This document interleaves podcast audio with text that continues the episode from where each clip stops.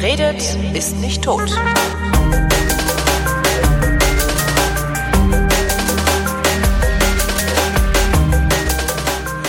Willkommen zur ersten Ausgabe der Fotografie im Jahre 2019, oder?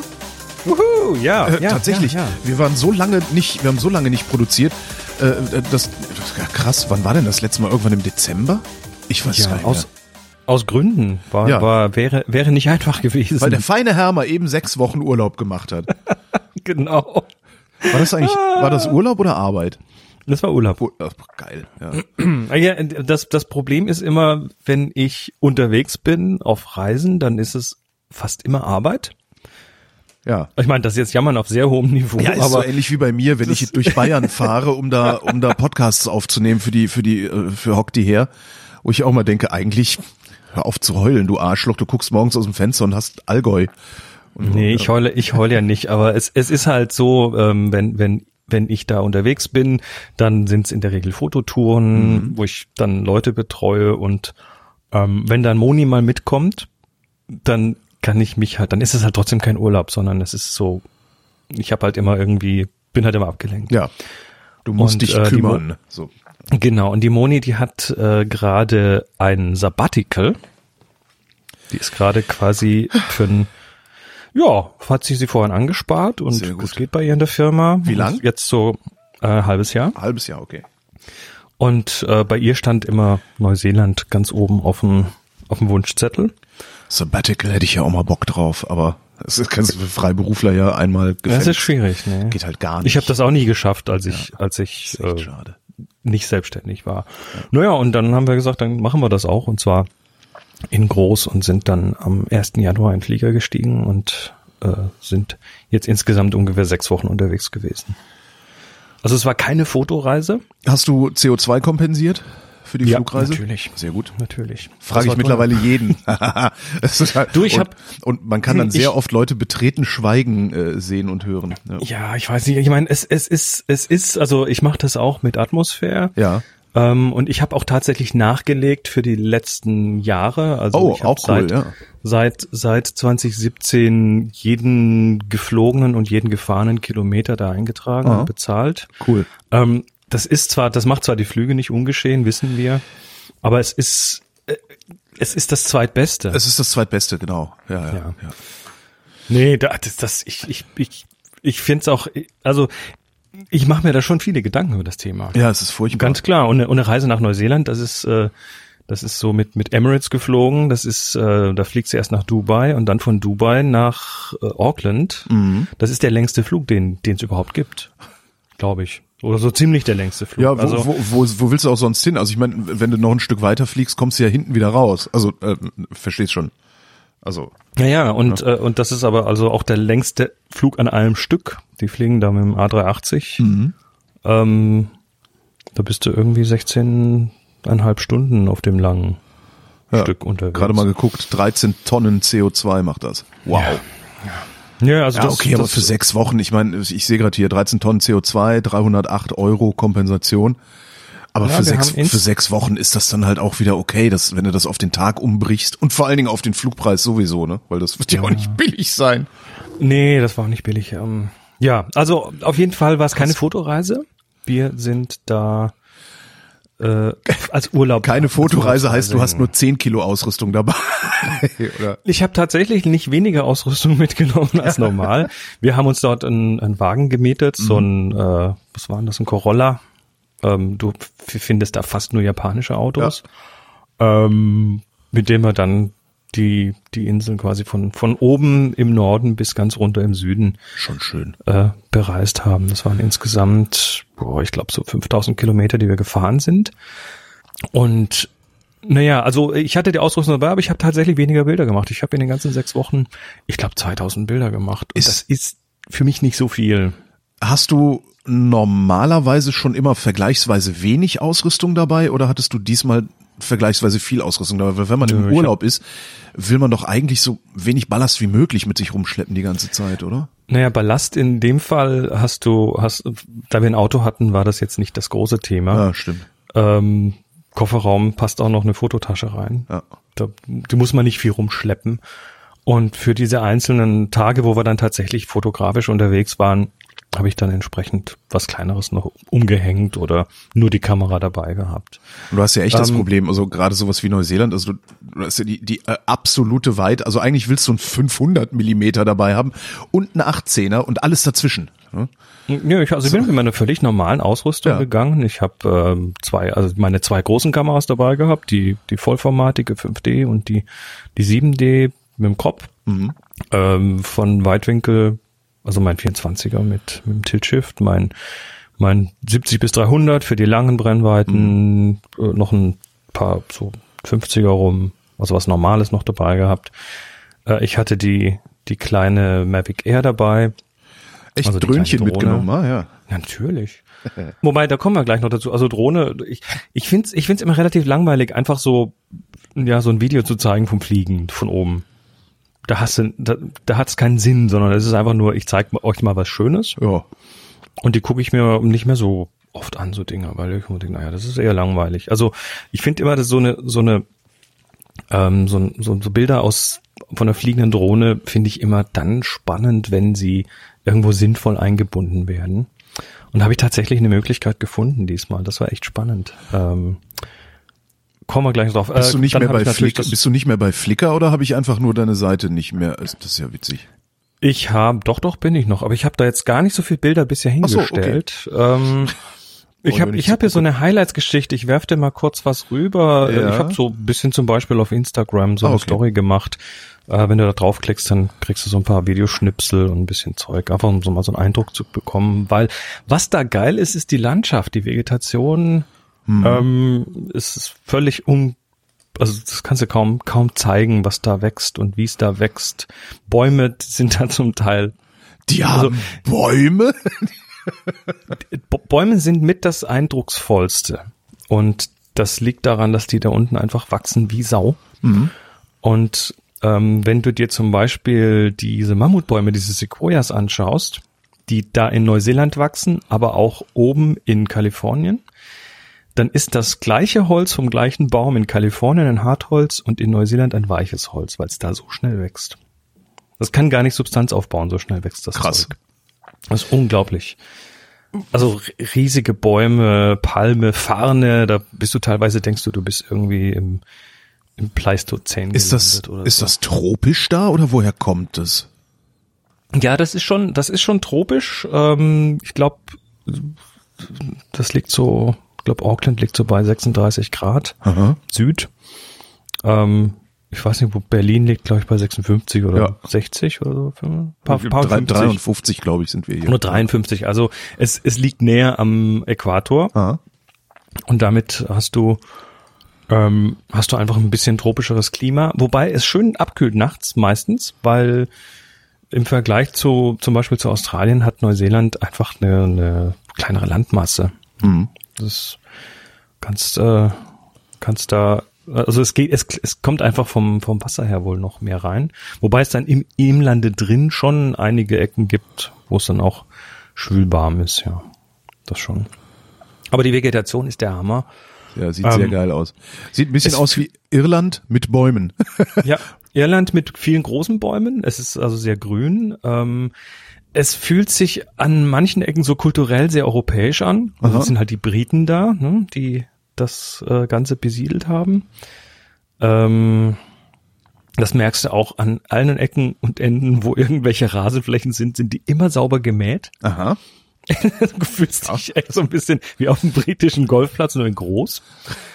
Ähm, die Menschen sind sehr, sehr relaxed also kommst immer in ein Gespräch mit irgendjemandem, mhm. auch, auch, im, auch im Geschäft, die Menschen an der Kasse oder so, kommst immer ins Gespräch und das ist immer, fühlt sich immer viel verbindlicher an als bei uns. Also da will auch jemand tatsächlich was wissen, ne? Das ist okay. nicht so eine, so eine Zwangshandlung, äh. sondern die sind dann interessiert. Was machst du? Was tust du? Na klar, ich meine, die wohnen halt praktisch am Arsch der Welt, ne? Ja, also wobei, wobei es sind ja jetzt nicht, also naja gut, wenige, es, es sind so knapp fünf oder und, unter fünf Millionen Leute da, ja. also die haben einfach einen unglaublich viel Platz. Und die haben halt einen ordentlichen Durchsatz an Touristen, da würde ich halt auch sagen, oh geil, da ist wieder einer, fragen wir mal, wo der herkommt. Also, Also ich ist vermute mal, tatsächlich so. die Wahrscheinlichkeit, dass ein Neuseeländer nach Europa kommt, ist wahrscheinlich wesentlich geringer, als dass ein Mhm. Europäer da unten mal aufschlägt, würde ich jetzt mal vermuten. Ja, wobei, wobei ich von vielen gehört habe, ja, und dann waren wir da in Großbritannien und so. Ja. Also die haben da teilweise einfach noch Verwandtschaft rum, rum, rum, rumliegen. Ähm, ja, aber also das Gefühl war echt, war echt immer ein gutes, immer gute Tipps auch bekommen. Wir sind auch ganz bewusst, haben wir vorher gar nicht so extrem viel geplant, sondern haben uns das einfach, ähm, wir, wir haben im Prinzip die Anzahl Tage genommen und gesagt, okay, wenn wir jetzt nicht jeden Tag weiterreisen wollen, dann brauchen wir jetzt, sagen wir mal, zwei bis drei Nächte pro Standort irgendwo.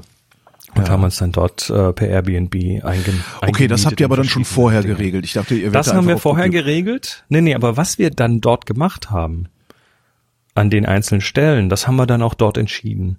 Und zwar basierend auf äh, den Gesprächen mit den Leuten, den Aha. Tipps, die wir bekommen haben und ein Stück Recherche natürlich. Aber wir haben versucht, so die ganz, also bis auf ein paar Sachen haben wir versucht, so die ganz äh, heftig Touristen, heftigen Touristengegenden einfach zu vermeiden.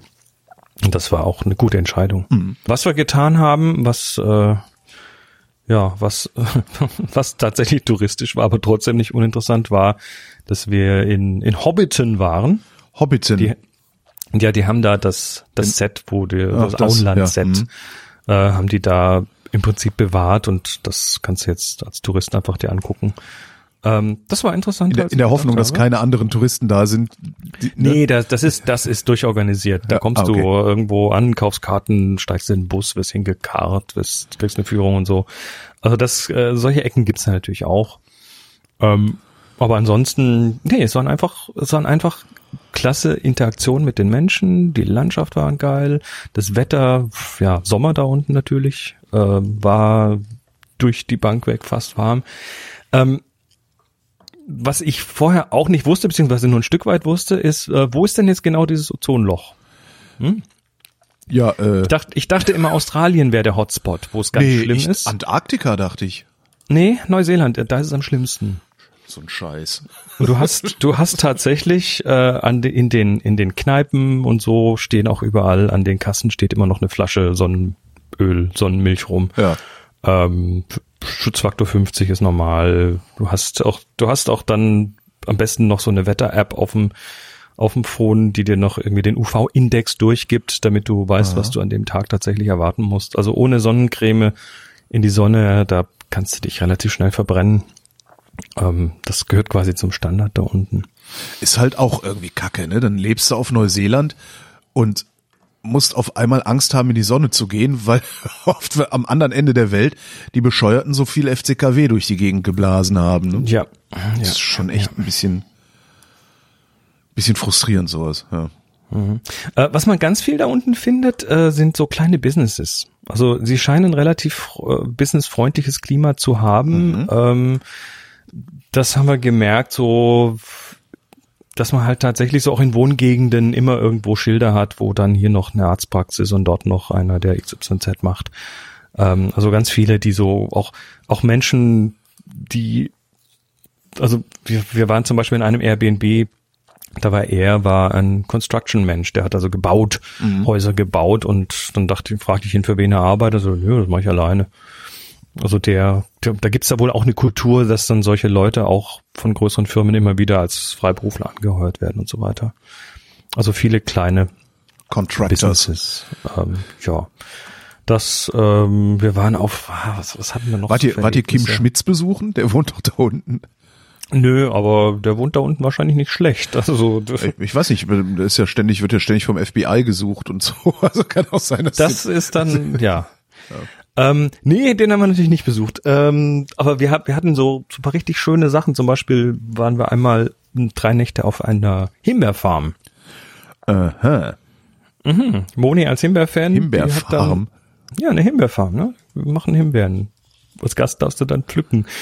Oder auf einer Schafefarm mit einem, mit einem, äh, ja, 90-jährigen Farmer, der nicht nur Farmer ist, sondern auch Pilot. Und da seinen Hangar hat und sein, sein Rollfeld. Mhm. Und der dann mit 90 in seine Maschine steigt und äh, so oft er kann noch Runden dreht. Ich hab dir Joa. grad mal, ich habe dir gerade mal ein Video gepostet. Aha. Das war nicht ganz ganz cool, weil Also, ja gut, Mir wäre das ein bisschen unheimlich, aber gut, ja. na, ich bin da ja nicht mitgeflogen, aber ähm, es gibt ja die das Saying, uh, there are old pilots and there are bold pilots, but there are no old bold pilots. Ja. Also der der Mensch, äh, wenn der mit 90 noch fliegt, dann weiß der schon sehr genau, was er tut. Mhm. Das war sagenhaft. Oder er weiß es eben nicht mehr. Das ist halt, das, das wäre so das, was mir ein bisschen Probleme bereiten würde.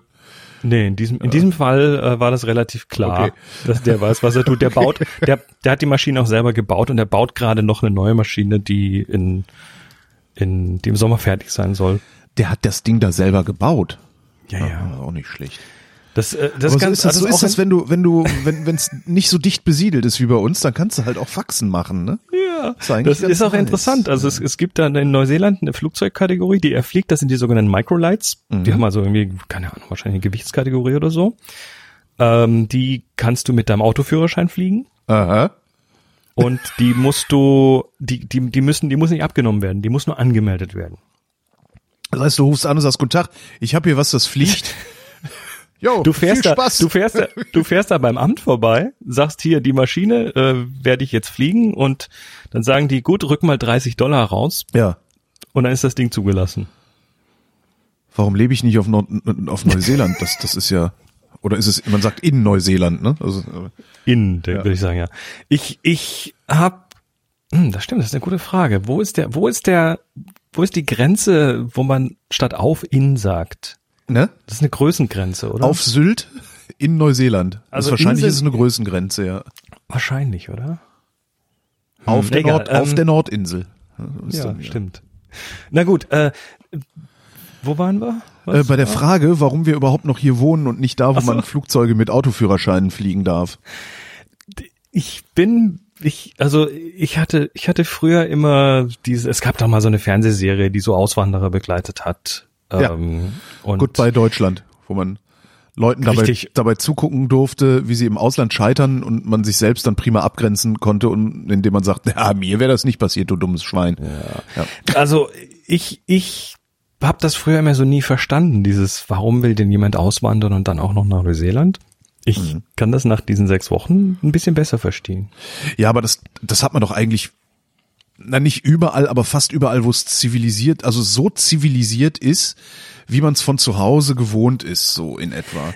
Interessanterweise hatte ich das Gefühl in Neuseeland bis jetzt am stärksten. Okay. Also dieses da, da sind, da sind so viele Sachen, die richtig sind Mhm. oder die sich richtig anfühlen. Du hast äh, gefühlt viele Freiheiten, die Ja. du bei uns nicht hast. Du hast gefühlt weniger blöde Bürokratie. Du hast gefühlt, oder nicht gefühlt, du hast de facto ein besseres Klima. Du hast, ähm, du hast, ja, ne, du hast andere Gegend, die Spaß macht. Ähm, aber wie du sagst, es ist zivilisiert und zwar sehr. Ja, eben. Das Da- ist ja letztlich wie hier, also, ne? Ja, Also ist halt jetzt nicht irgendwie, weiß der Geier, Mali irgendwo hinten im Busch. Nee, es ist- sowas. genau, Das genau. ist ja dann doch nochmal ein Unterschied. Ähm, ja. Was da übrigens auch interessant ist, total, also was, was mich auch so ein bisschen umgehauen hat, ist die Menge an alten Autos, die da rumfahren. Old, ich, ich rede von Oldtimern, so richtig altes Zeug. Okay. Da kann es, das ist völlig normal, wenn du da mit dem Auto unterwegs bist, dass dir plötzlich mal irgendwie ein 50 Jahre alter Rolls-Royce entgegenkommt. Hast du rausfinden können, woran das liegt? Ähm, also ich habe es versucht. Ähm, die meisten haben so mit der Schulter gezuckt. Das ist halt so. Klar, ich meine, also es Ähm, ist halt eine Insel. Das, die bauen, die bauen selber keine Autos. Das ist, muss alles importiert werden. Das muss Und das alles über den Seeweg. Das, ist sauteuer. Da überlegst du dir natürlich dreimal, kaufe ich mir ein neues Auto oder halte ich das alte am Leben? Nicht, ich glaube, es ist tatsächlich so, dass die, dass die alten Autos aus, äh, dass das keine äh, nicht so richtig Gebrauchsfahrzeuge sind. Die haben relativ viele Autoclubs, so Mhm. Vereine, wo dann sich die ganzen mit ihren alten Autos irgendwie treffen. Äh, ich denke, das Wetter ist einfach besser. Da wird, glaube ich, kein Salz gestreut. Im Winter wird es da teilweise frostig, aber nicht wirklich. Aha. Das heißt, Schnee gibt's nicht und deshalb auch kein Streusalz. Ach, Deshalb halten nirgends? Auf, auf, äh, in ganz Neuseeland kein Schnee? Also natürlich auf den auf den höheren Höhen schon, aber Okay. also diverse Pässe und so weiter. Aber im Normalfall in den Städten äh, sei das jetzt Auckland, Christchurch, Wellington und so weiter. Ach, die haben's gut. Ähm, da hieß es im Winter, kannst mal morgens ein bisschen Rauchreif haben, aber bis neun oder so ist der schon weg. So wie Irland. Also, Oder ja. die Iren letztes Also- Jahr erzählten, ja, wir hatten, wir hatten, letzten Winter hatten wir drei Tage Schnee, da ist das öffentliche Leben zusammengebrochen. Mhm. Äh, es gab kein Brot mehr im Supermarkt, weil die Leute Hamsterkäufe gemacht haben. Mhm. Für, also die hatten so einen Zentimeter Schnee, war das oder so. Das ist sehr schön. Ja. Nö, aber also das ist echt auffällig, das, was da an, an klassischen Autos rumfährt. Also seien, das, seien das jetzt Kisten aus den 60ern, 70ern, aber auch durchaus Zeug, was noch viel älter war. Ähm, und die teilweise dann auch so an der Straße geparkt sind. Also die sind, die werden ja nicht, nicht wirklich, nicht immer mit, mit Samthandschuhen angefasst. Ähm, war, das war interessant. Fotografisch auch interessant. Du findest dann auch teilweise so alte Autowracks, die irgendwo Rumstehen, 100, ja. Jahre, 100 Jahre altes Auto irgendwo rostend unterm Baum stehen. Wann, wann können wir denn mit den Fotos rechnen, bitte? Also ich, äh, wenn ich meine nächste Amtshandlung hinter mir habe, ich bin nämlich übermorgen schon wieder unterwegs. Oha, wohin das denn? Äh, Norwegen. Ach, das geht ja, das ist ja um die Ecke. Das ist ja um die Ecke, ne? Das, ist äh, Hurtigruten oder was, was wird das? Nee, das ist, ähm, da bin ich mit, äh, da bin ich als Fotograf auf einem Schiff Aha. für 14 Tage und zwar werden wir die Lofoten jetzt äh, mal von außen, also vom Wasser aus bereisen. Und das sind, äh, das ist die MS Togo, das ist ein Schiff, was zwölf Passagiere mitnimmt. Und da werde ich also mit jeweils eine Woche lang zweimal hintereinander die gleiche Tour machen, ähm, als der fotografische Leiter. Kannst du auch nicht meckern. Wobei, Neuseeland. Kann ich auch. Nee, nee, ich, du, ich beschwere mich über überhaupt nichts.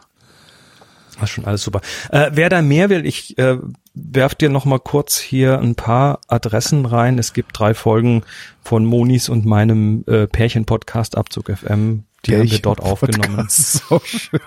Naja, was willst du? Wir, sitzen, wir sitzen auf dem Sofa und reden 20 Minuten über was Ja. und äh, äh, da hören, glaube ich, 300 Leute zu oder so, immerhin.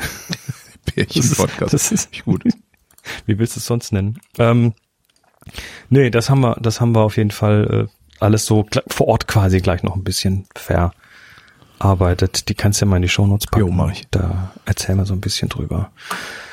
Äh, ja, nee, also erstmal genug. Wenn Bilder kommen, dann werde ich sie an den üblichen Stellen ver, vertwittern und so weiter.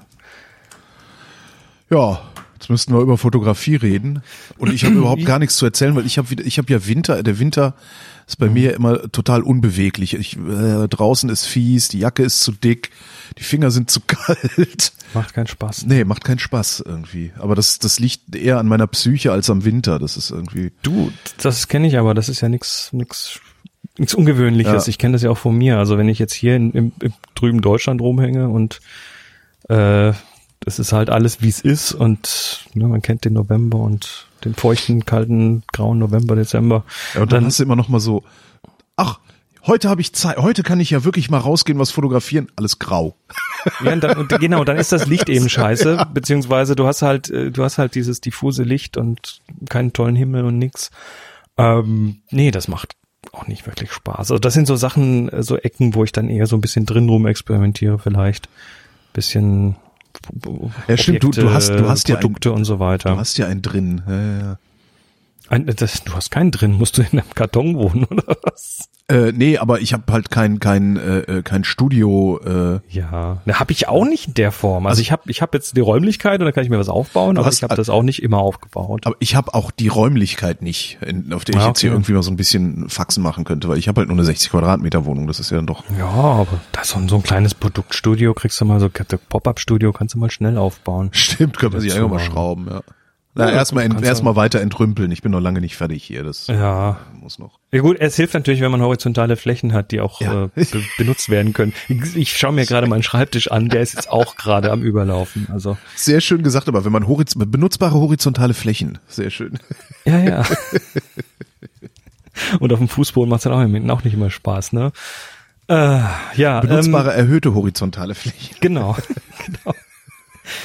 Ja, ähm, das macht aber, das macht aber also es ist nichts Schlimmes, ne, dass man im Winter einfach mal ein bisschen Päu- Päuschen macht, vielleicht Ja. sich auch mal kreativ anders beschäftigt. Ist halt so ja- ätzend. Ich habe halt diese, diese Instax White geschenkt gekriegt.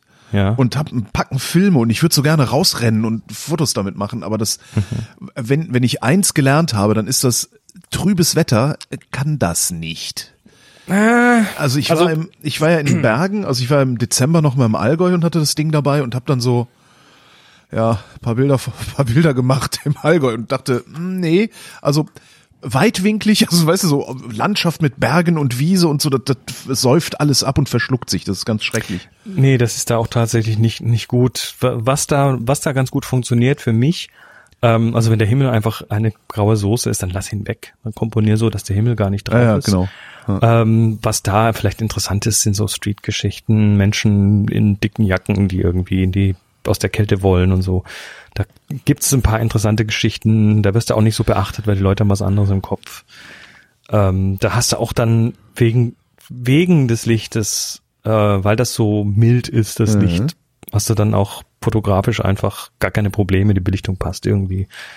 Ähm, das sind dann so Sachen, die kann man hinterher noch in Lightroom, kann man noch den Kontrast anziehen und dann können da schon ganz interessante Sachen kommen. Schwarz-Weiß passt da auch ganz gut, weil bei so einem Licht, ähm, der, der, diese Jahreszeit heißt nicht umsonst grau, weil Ja. dann auch Farben gar nicht so intensiv sind und dann, ja, machst halt ganz weg und konzentriere dich mal ein bisschen auf die, ähm, auf die Formen, auf die Linien, auf ähm, Schattenverläufe und so weiter.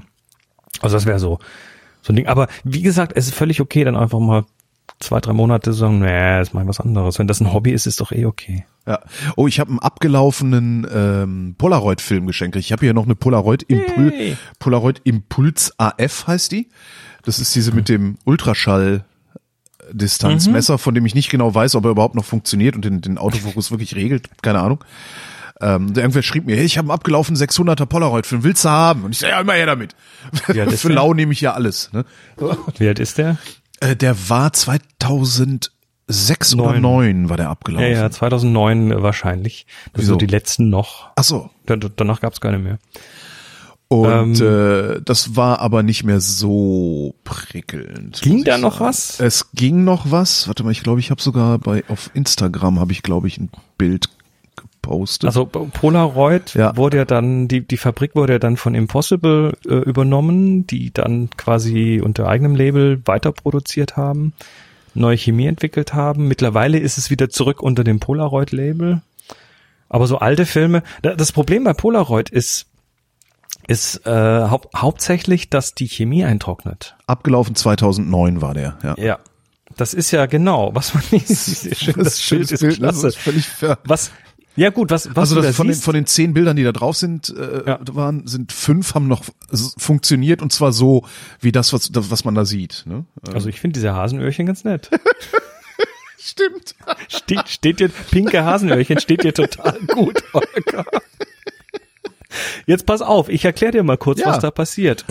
Also Polaroid ist, ist ein analoger Film, Genau. der mit Chemie entwickelt wird. Und diese Chemie befindet sich In der Tasche äh, unten. Ne? Am Rand in so einer Tasche, da wo Genau. der Polaroid so einen dickeren Rand hat, da ist so eine Tasche drunter und entwickelt wird das, indem dann das Polaroid-Bild beim Auswerfen aus der Kamera zwischen zwei so Stahlwalzen durchgeschoben wird und die quetschen quasi die Chemie einmal zwischen so zwei Lagen in dem Film und dann braucht das eine Minute zum Entwickeln und dann kommt irgendwann das Bild raus. Jo.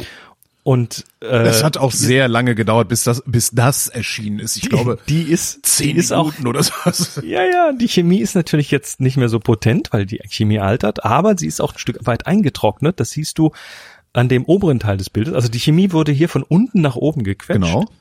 Und irgendwann war nicht mehr genug da, weil der Rest eingetrocknet war. Und deshalb Jo. hast du oben diese Kanten, ne? Da Ja. ist nichts mehr passiert. Dieses, dieses, was so golden aussieht, so ein bisschen. Ne? Genau. Also dieses, ja, ja, Das ist einfach unentwickeltes Bild. Ja. Fertig. ja. Super, ne? ah, aber ich sag ja, du, also pinke Hasenöhrchen, das Na, und vor allen Dingen, jetzt weiß ich, dass meine äh, äh, Polaroid noch funktioniert. Ja. Ich wusste halt gar nicht, ob das Ding funktioniert. Jetzt muss ich mir nur mal Filme beschauen. Aber das ist halt, Polaroid ist, ist- echt brutal teuer. da zahlst du schon ein paar Euro für so einen Schuss, Ja, ja. da, ja ein Schuss zwei Euro. Und so ein Instax, so ein Instax kostet dann irgendwie, wenn du, wenn du große Gebinde kaufst, bist du, glaube ich, ein Schuss 70 Cent oder so. Und Ja. das äh, ist dann schon wesentlich erträglicher. Ja. Trotzdem, trotzdem sind diese analogen Sachen, also Instax ist, ist ja Fujis Cash Cow. Ja, hattest du letztes Mal schon Im- erzählt, ja. Dass sie, Im großen Stil. Die haben in den letzten drei Jahren oder vier Jahren war das deren größter Geldbringer. Ja. Die Digitalfotografie kann bei denen nicht dagegen anstinken.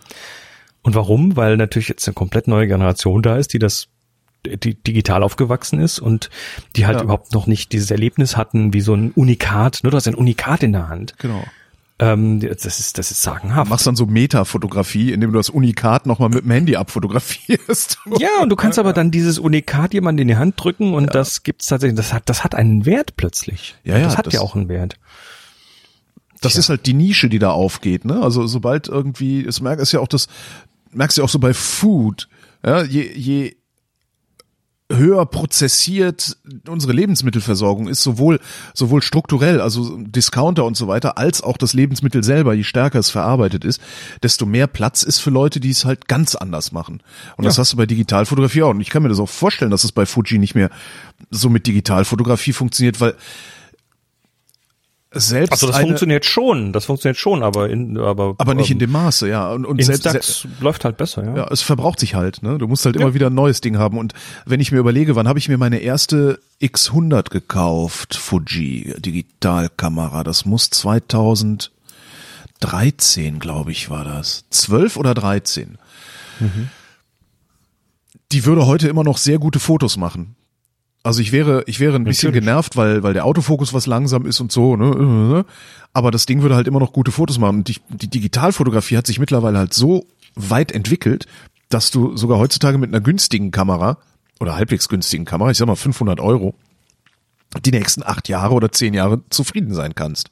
klar. So, das heißt, du ersetzt das Ding gar nicht mehr. Also die Produktzyklen sind gar nicht mehr so kurz. Ja, oder du kaufst dir, früher, kaufst dir ne? gar keine mehr, weil dein Smartphone mittlerweile so Ja, gut ist, dass ja. du es eh nicht mehr brauchst. Dann, dass du eine extra Kamera nicht mehr brauchst, Ja, klar. Also das kann ich Und, schon, und, und das Analoge kann auch nicht gehackt werden. Das stimmt, ja. Dafür kannst du keine du- guten Weitwinkel.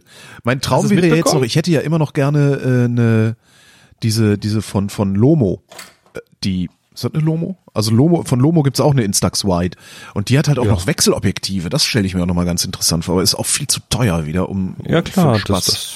das ist nicht, es ist nicht nur mal eben schnell so. ja, genau. es ist, Ähm, nee, hast, hast du mitbekommen? gehackt 500 PX ist gehackt worden. äh, fünf, ja, ja, ich habe nur eine Mail gekriegt, ich soll mal mein Passwort ändern. Habe ich mal gemacht.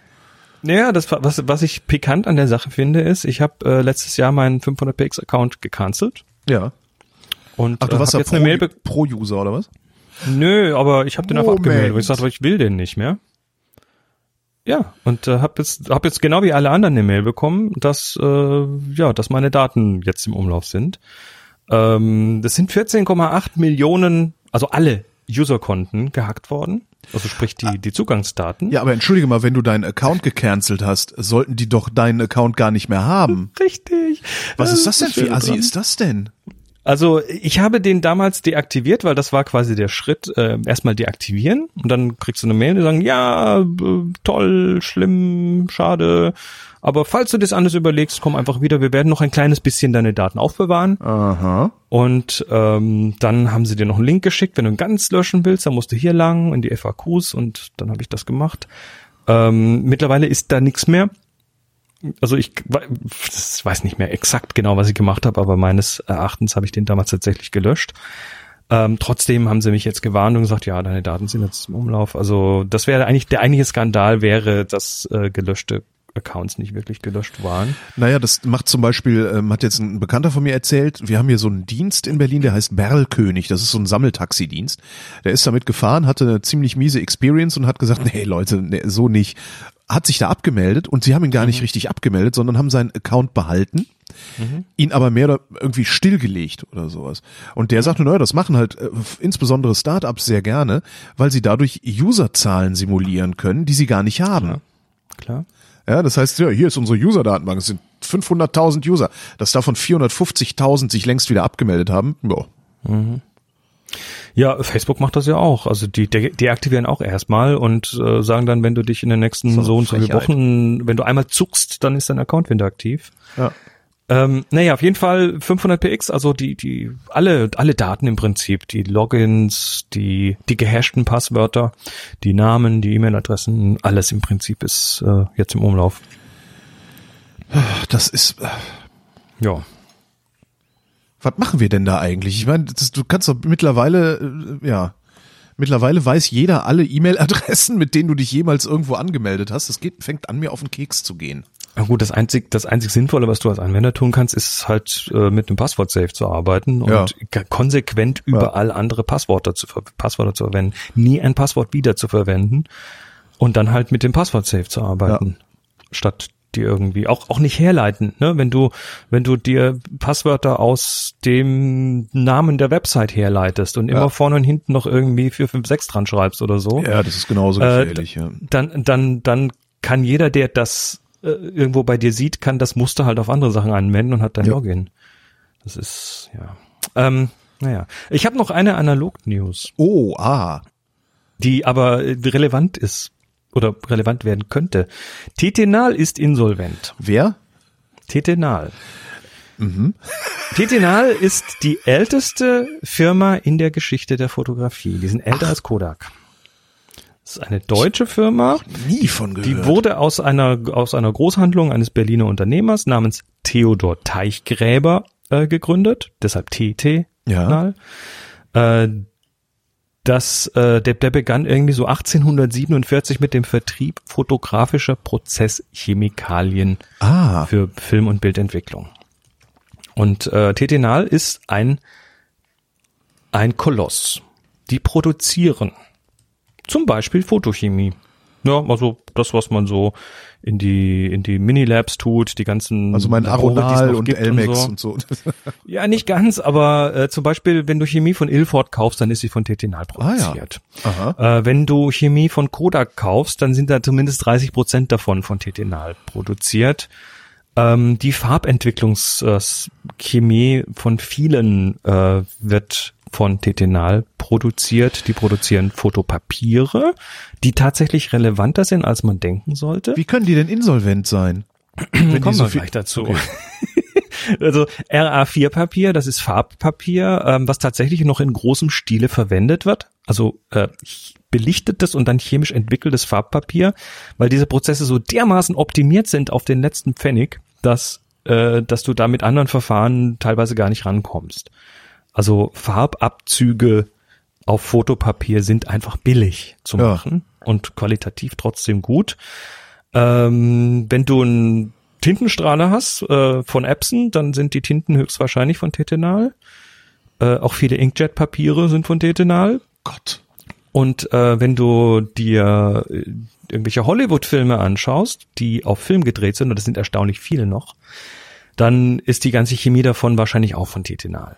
Also Tetenal hat überall die Finger drin und sind riesengroß. Das ist doch völlig absurd. Ich meine, die, die produzieren, die verkaufen. Wie kann man da insolvent gehen? Das ist doch Betrug. Das muss doch Betrug sein. Oder da hat wieder irgendeiner, äh, die haben versehentlich einen BWLer rangelassen. Das kann natürlich auch passiert sein. Ja, Das kann durchaus passiert sein. Nee, warum, warum sind die in finanziellen Schwierigkeiten? Also die Photochemie-Sparte ist tatsächlich profitabel. Okay. Und das große Problemkind ist wohl das, äh, das Digitale, also Tinten und Papier. Ähm, nach diversen Aussagen scheint da ein Kunde nicht zahlen und nicht, nicht mehr hätt, hat nicht mehr zahlen können.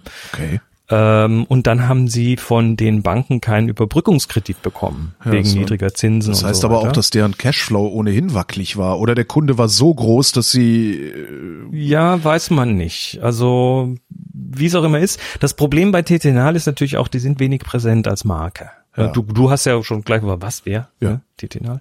Ja, die sind sehr wenig präsent als Marke, obwohl die fast überall so OEM-technisch drinstecken. Und ähm, wir sind so an einem Punkt, wo man, wo man fast sagen kann, Tetenal jetzt sterben lassen ist eigentlich, da sind die eigentlich zu groß dafür. ja.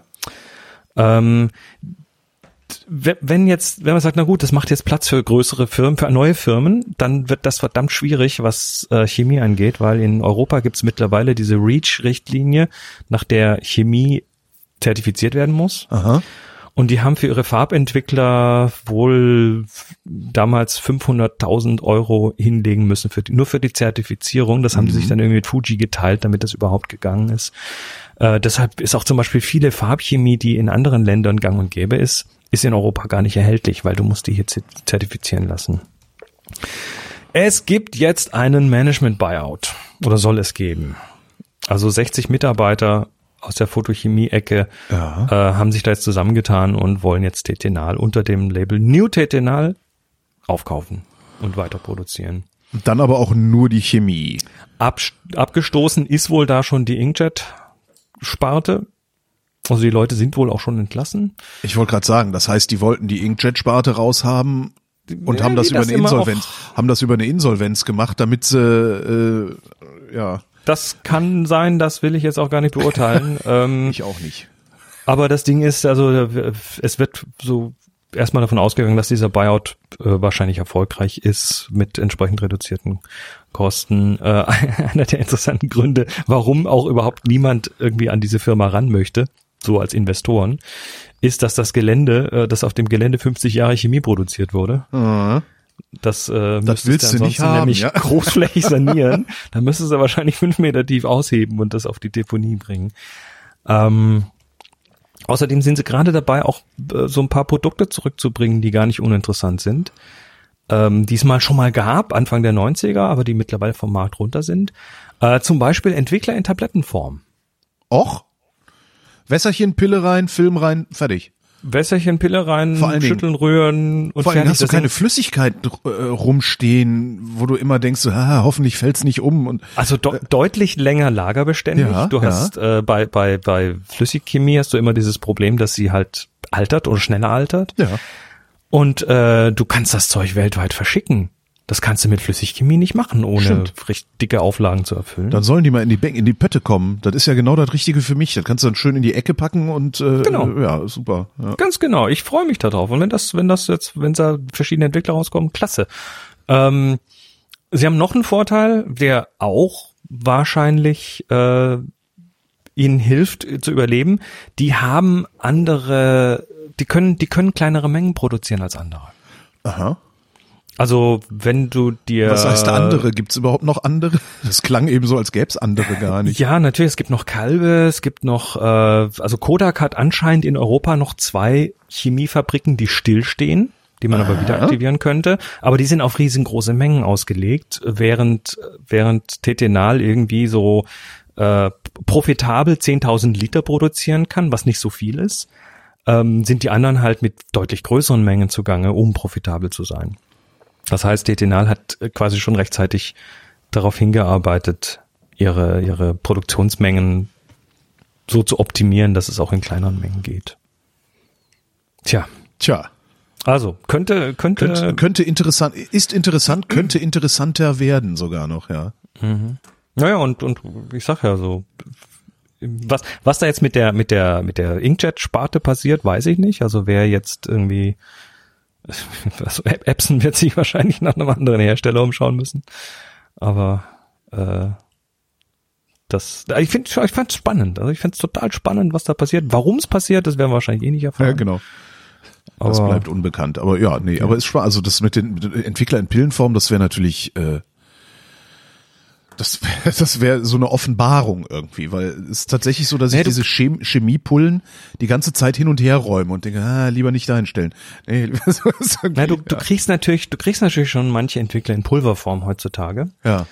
Ähm, Ja, aber dann schneidest die Tüte auf, machst ein bisschen was raus, dann zieht das Feuchtigkeit und dann hast du einen Klumpen in der Ecke stehen. Das ist doch auch Mist.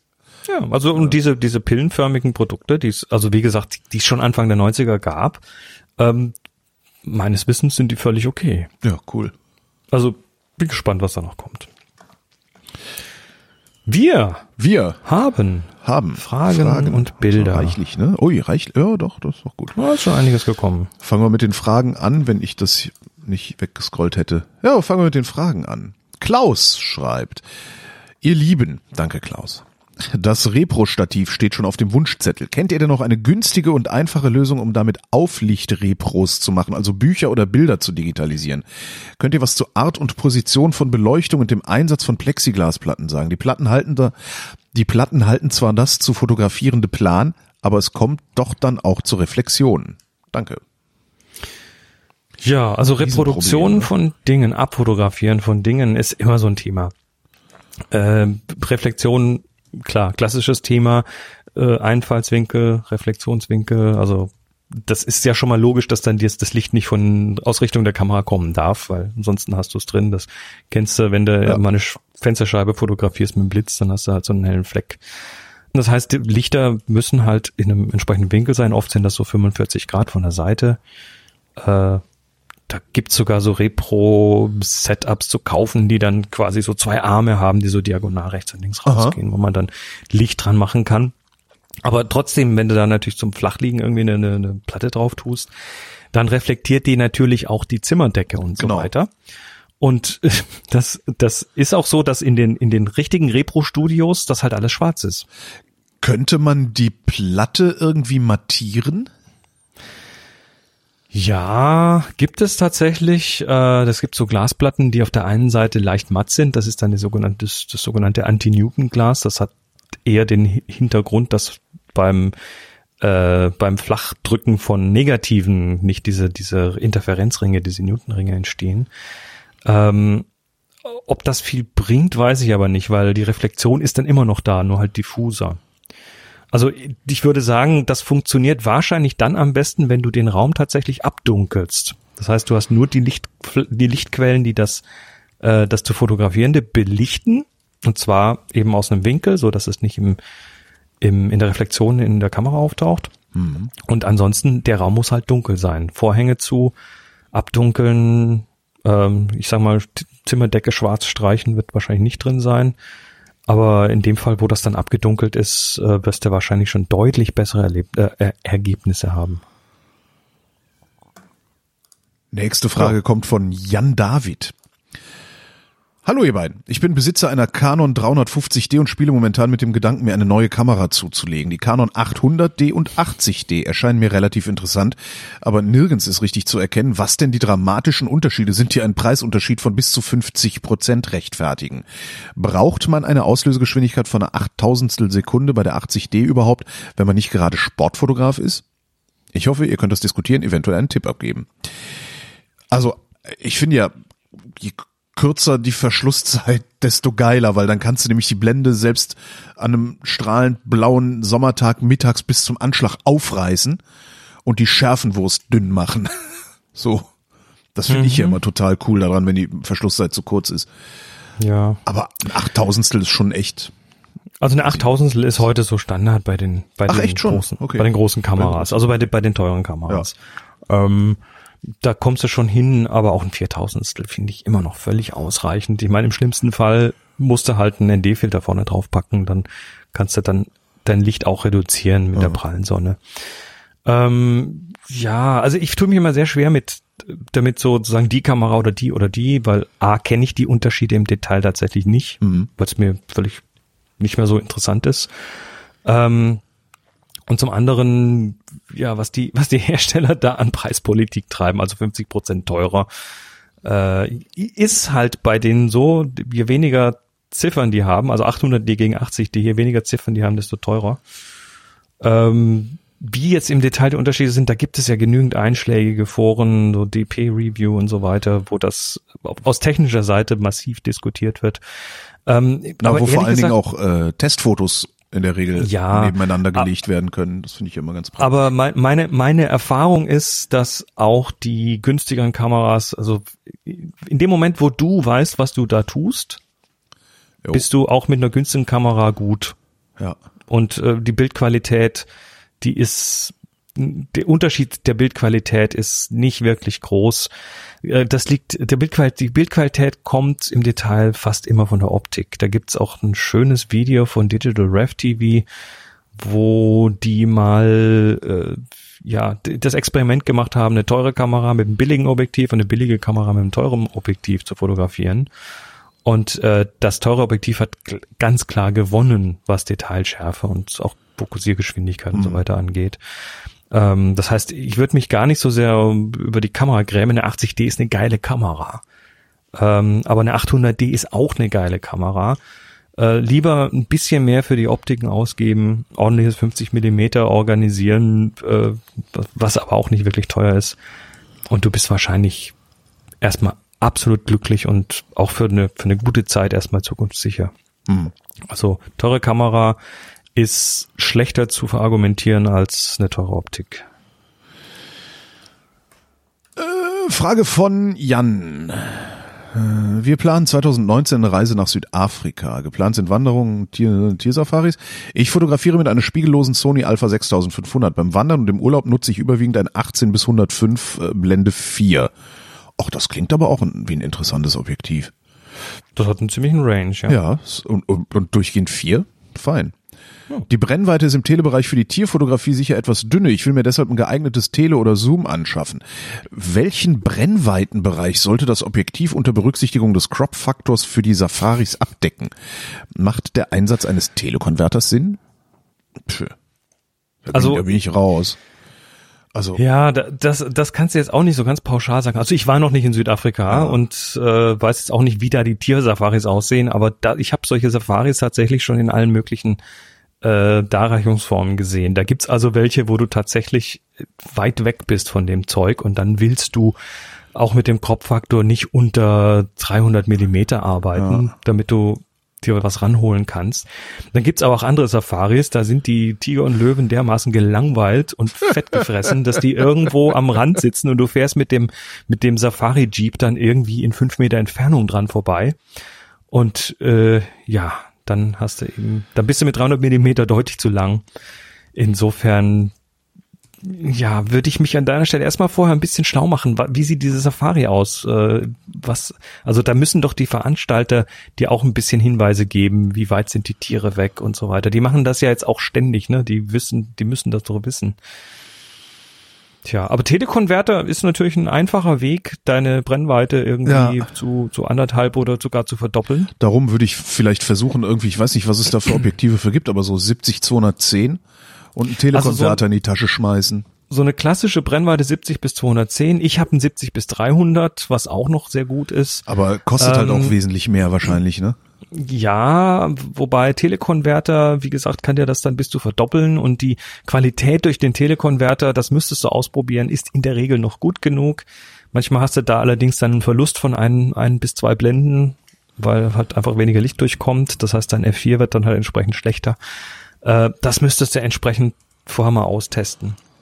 Aber schau, Telekonverter ich schau ist gerade durch, so ein bisschen, durchaus wir, eine Möglichkeit. wir reden über viel Geld, obwohl, ich meine, so, so eine Safari, die findet ja in der Regel im Hellen statt. Das heißt, du brauchst gar nicht so viel Lichtstärke in deinem Objektiv. Es gibt zum Beispiel ein, ähm, ich, ich sehe gerade nur hier, es gibt ein 55-210 Zoom für, für dieses Sony, kostet 250 Euro. Blende 4,5 bis 6,3. ja, am langen Ende dann die 6.3 Ja, halt. Wenn du da dann einen Telekonverter reinhaust, dann bist du bei 8. Aber ja, Auch das kommt natürlich wieder ein bisschen auf die Safari an. Wenn das Ja, jetzt eine ja. Safari ist, wo du auch mal aus dem fahrenden Auto schießen musst, äh, Dann wird's ätzend, ja. Wird's ein bisschen ätzend. Aber das musst du tatsächlich jetzt in einem konkreten Fall mal ausprobieren. Ich persönlich ähm, 300 Millimeter auf dem Crop, also auf dem APS-C. Das heißt, das sind dann 460 ungefähr. Äh, damit komme ich schon relativ weit. Und aber dann gibt's natürlich kostet dann im Übrigen 1200 Euro für die Sony Jupp. 70-300. Das ist ein bisschen- Und dann und dann gibt es natürlich die die die ganz Hardcore äh, Safari Fotografen, die wirklich mit viel Brennweite unterwegs sind, die holen sich dann so diese 600 Millimeter Büchsen von Sigma zum Beispiel. Aber das ist dann tatsächlich so ein Ding, was du dir vielleicht auch mieten kannst. Das ist ja das nächste. Es gibt ja auch äh, Möglichkeiten, solche Objektive zu mieten. Ähm, dann musst du nicht, dann hast du nicht gleich diesen riesen Batzen Geld, weil die Frage, ob du das dann hinterher weiterverwenden wirst, die ist da dann eh noch offen. Orlando schreibt, habt ihr Tipps beim Komponieren mit Stativ im Dunkeln und in der Nacht? Problembeispiel, habe letztens mein erstes Milchstraßenfoto schießen wollen und konnte weit nach Sonnenuntergang natürlich weder durch den Sucher noch mit Live View irgendwas sehen. Da lässt es sich schlecht herausfinden, wo man gerade hinzielt. Gibt es da noch eine andere Möglichkeit, als vier Stunden Zeit einzuplanen und bereits zum Sonnenuntergang an Ort und Stelle zu sein? Das Fokussieren mit einer Taschenlampe auf- auf die Hyperfokaldistanz hat fürs erste Mal hingegen gut funktioniert. Danke an dieser Stelle für euren Podcast, der mir bei den ersten Schritten viel geholfen hat. Also nachts auf die Sterne zu fokussieren, das äh, das hängt wieder so ein bisschen ab von Kamera und Setup und so weiter. Ich mache das tatsächlich mit Live View. Ähm, ich, das hängt jetzt von der Kamera ab, aber es gibt eben auch die Möglichkeit im Live View äh, den, die, die ISO so dermaßen zu boosten, dass du dann halt doch noch irgendwo den Stern Aber siehst. nur im Live-View oder musst du ISO boosten, Live-View, Ja, ISO kommt- wieder runter? Das kommt auf die Kamera an. Manche können das so automatisch dir hinboosten, da sieht der Live-View immer hell genug aus, auch wenn das Bild unterbelichtet ist. Ähm, äh, aber im Zweifelsfall ja, Live-View, ISO ganz hoch drehen, Live-View äh, Fokus einstellen, dann auf, auf manuell stellen, damit das nicht äh, nicht wegläuft und dann den dann und dann die Belichtung nochmal machen. Ähm, ich habe ein, mein 14 Millimeter Objektiv ist ein manuelles Fokusobjektiv. Da habe ich mir einfach mal bei Tag äh, eine Markierung dran gemacht, wo ich es hindrehen muss, damit es auf unendlich steht. Jo. Das habe ich mir dann auch noch mit so mit so einem dicken Gaffertape habe ich mir dann auf beide Seiten des Rings quasi so, so ein Knubbel gemacht, damit Ja. ich das auch erfühlen kann im Dunkeln. Weil sonst muss ich da hinleuchten und dann blendet mich das und dann sehe ich nichts mehr. Die nächste halbe Stunde. Ähm, aber bei Autofokus-Objektiven tatsächlich ähm, ist die Live-View-Methode mit ganz hoher ISO im Augenblick, glaube ich, tatsächlich noch die beste. Es gibt auch noch die sogenannte Shiner-Blende. Ähm, Shiner-Blende Wikipedia, genau, das äh, schmeiße ich dir auch mal kurz noch rein. Scheinerblender, ja. Eine gehört. Scheinerblende ist nichts anderes als eine Pappscheibe, die du vorne aufs, äh, eigentlich kommt's von Teleskopen, die du vorne drauf tust, die mehrere Löcher hat. Und, Aber was machen äh, die? Ich sehe es gerade, aber was machen die? Ja, ja, da gibt, da gibt's also welche mit zwei, mit drei, mit vier Löchern und was da passiert ist, ähm, da dann das, da dann das Licht von, also das ist Live-View, aber auch mit dem mit dem Auge durch den Sucher, äh, da das Licht jetzt auf mehreren Pfaden da durchgeht, äh, siehst du auch mehrere Bilder von einem Stern. Ah. Und jetzt drehst du so lange, bis du nur noch eins siehst. Also du du splittest quasi den Strahl auf und äh, Das ist ja witzig. kannst dann damit ganz ordentlich fokussieren. Also Astrofotografen machen das eigentlich ständig so. Ist das ein genormter Gegenstand oder brauche ich einfach nur eine Nö. Pappe mit zwei Löchern? Nö, kann man sich bauen. Einfach mal googeln, da gibt's Bauanleitungen, da kannst du nicht viel falsch machen. Hm. Ja, das Ja, ist so. Kennst du, kenn, kennst du das mit dem Bokeh, wenn du, wenn du in der äh, in der Unschärfe zum Beispiel so Weihnachtslichtchen hast, die Ja. dann äh, und jetzt und jetzt nimmst du eine herzförmige Pappscheibe vorne Ja. mit einem herzförmigen Loch und dann hast du plötzlich lauter Herzchen da hinten. Ja. Jetzt stell dir vor, du würdest da Damit einfach zwei Löcher Lomography machen. seit Jahren Geld. Ja. Richtig. Und jetzt stell dir vor, du würdest da einfach zwei Herzchen machen auf diese Pappscheibe. Dann hättest du hinten pro Licht zwei Herzchen. Ja. Es sei denn, du stellst auf die Lichter scharf, dann hast du nur noch eins. ja, cool. Ach cool, wieder was gelernt. Jan David fragt schon wieder. Als Hobbyist will man sich ja mit Lightroom eventuell kein Abo ans Bein binden. Was nimmt man denn stattdessen? Ich habe früher Aperture benutzt oder Aperture, keine Ahnung. Man, Aperture. Aperture, ne? Äh, Was ja leider nicht mehr weiterentwickelt wird und auf Mojave nicht mehr richtig läuft. Adobe mag ich eigentlich grundsätzlich nicht und ein Abo kommt eigentlich auch nicht in Frage. Was will man denn stattdessen haben auf dem Mac? Schwierig. Ja. Ist Ich- schwierig, vor Man allem. muss ja schon mal sagen, Fotos ist ja mittlerweile doch ein bisschen mächtiger geworden. Das ist ja schon mal nicht schlecht. Apple-Fotos, Ja, ja. Apple Fotos, also die, die, die Bord, das Bordwerkzeug.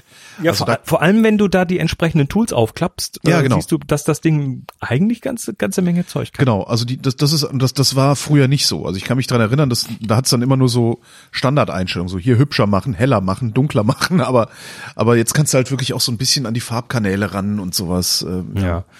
Ähm, äh, was, was, Ah. was so halb destruktiv ist, also nicht wirklich, weil unter Fotos kannst du ja irgendwelche auch Plugins verwenden.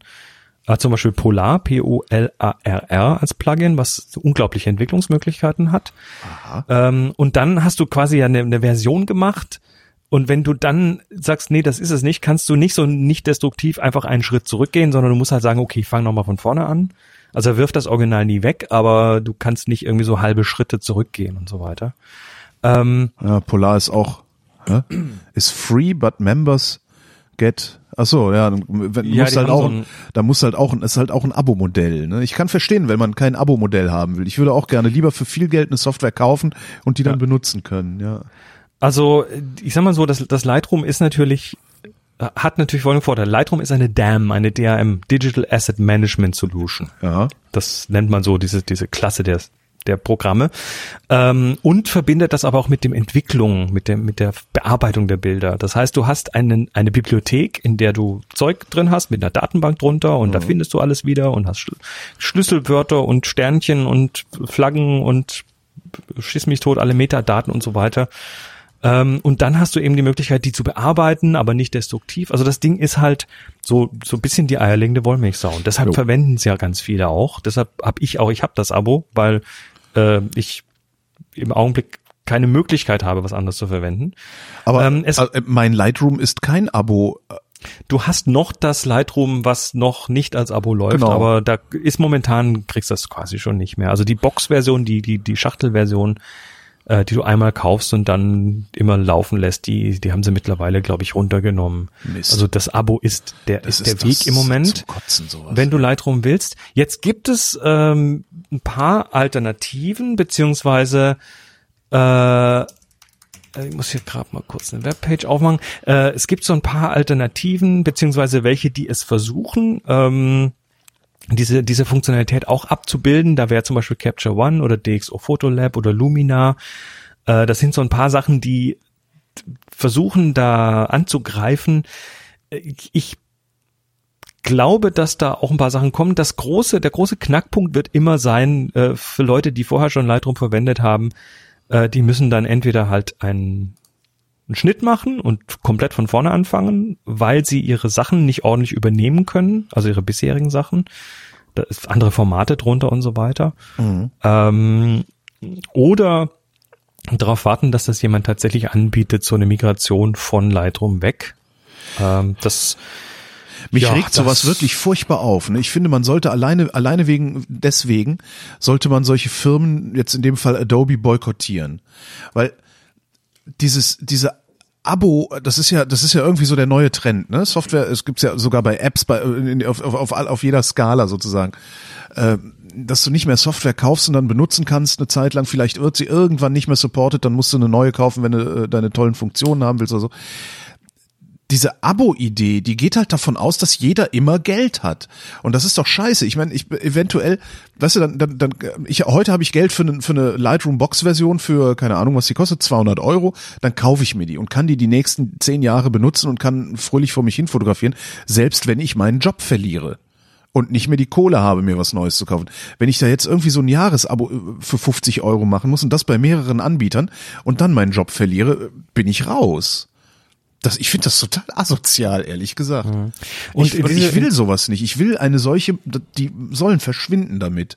Ich, ja, in, in diese Bresche, also du, ich, mit der, der Grund, warum ich und viele andere das Lightroom noch verwenden, ist, dass es einfach, äh, dass es also es gibt mehrere Gründe. Sagen wir ja, du verdienst du, dein Geld damit. Sie werden früher ja, gut, oder später ich, wird diese Firma da Geld ankommen. Damit. Aber diese Firma ich, wird früher oder später da ankommen, dass nur noch Leute, die ihr Geld damit verdienen, dieses Abo-Modell machen und dann verdienen die nämlich am Ende weniger, als hätten sie äh, mir und allen anderen auch noch zusätzlich verkauft. Ja, verstehe ich, verstehe ich. Also ich, ich du merkst, wie sauer ja ich über sowas wäre. Ja, ja, ich, ich versuche mich ja auch schon von Adobe loszueisen und zwar indem ich äh, zum Beispiel Photoshop nicht mehr verwende. Aha. Das, was, was erstmal Adobe völlig egal ist, weil ich habe dieses Abo und das Fotografen-Abo hat Lightroom und Photoshop drin. Mhm. Äh, aber ich könnte, wenn ich wollte, aber ich bin da schon auf Affinity Photo. Das heißt, äh, das ist eine einmalige Kaufgeschichte, kostet, mhm. glaube ich, ein Fufi oder so. Ähm, kein Abo-Modell. Und die Firma Serif, die dieses Affinity Photo macht, arbeitet aktuell auch an einer Digital Asset Management Lösung. Mhm. Das heißt, äh, die sind auch schon seit zwei Jahren dran. Ich hoffe, dass da auch bald was kommt. Äh, weil ich würde, wenn ich könnte, tatsächlich Adobe sofort den Rücken kehren. Weil Adobe ist, ist, ist sind für mich mittlerweile im Fotobereich am ehesten noch das, was man so als evil bezeichnet. 140 Euro kostet das, wenn du, wenn du, äh, das ist ja krass. Entschuldigung, ich gucke gerade bei, nebenbei bei Adobe auf der Webseite. Wenn ich. Das hast du irgendwie 12 Euro im Monat. Ja. 12, ja. Äh, 150, das sind 150 Euro im Monat nur dafür. Nee, das ist doch, im Jahr. Sind doch, im, im Jahr, Im Verzeihung. Jahr. Ja, ja. Im Jahr. Die sind doch bescheuert. Entschuldigung. Ich kann verstehen, dass sie versuchen wollen, mir die Kohle aus der Tasche zu ziehen, aber äh, die kriegen sie nicht. Da bearbeite ich lieber meine Fotos schlechter. Entschuldigung, ich reg mich immer noch auf. Ich muss mich ein bisschen runterkochen. Also, also Leute, schaut euch mal Capture One an, schaut euch mal DxO Photolab an, schaut euch mal Lumina an und äh, mein, meine Wette liegt ja momentan bei Serif und Affinity in der Hoffnung, dass da was Brauchbares kommt. Die haben auf jeden Fall mit ihren anderen Sachen schon dermaßen gut vorgelegt, dass ich da sehr große Hoffnungen habe. Serif, Serif und Infinity. Ich schreibe das nachher nochmal in die Show. Affinity. Affinity, alles klar. A-F-F-I-N-I-T-Y. Die Firma So. heißt S-E-R-I-F, Serif. Okay. Aber die, haben's, die haben noch nichts. Also da gibt's noch keine Lightroom-Alternative von denen. Alles klar. Aber ich gehe davon aus, dass da was kommt. Schnell Themenwechsel. Alex fragt, ist die Canon E EOS M6 als Anfängerkamera für Landschafts- und Nachtfotografie geeignet? Äh, Ja. ja. Keine Ahnung, oder? Also ich meine, ist nicht jede Kamera dafür geeignet? Ähm, natürlich. Also die M6 ist eine spiegellose Kamera. Die hat einen, was hat die denn? Äh, 24 Megapixel hat sie, äh, hat einen APS-C-Sensor und es gibt Optiken dafür, wobei dieser EFM-Mount, ähm, was es da jetzt genau an Objektiven dafür gibt, weiß ich nicht, aber ja, natürlich kannst du damit machen. Also, Geht. warum nicht? Die, die Frage Ja. wäre eigentlich eher, warum nicht? Geht auch mit jeder Kamera.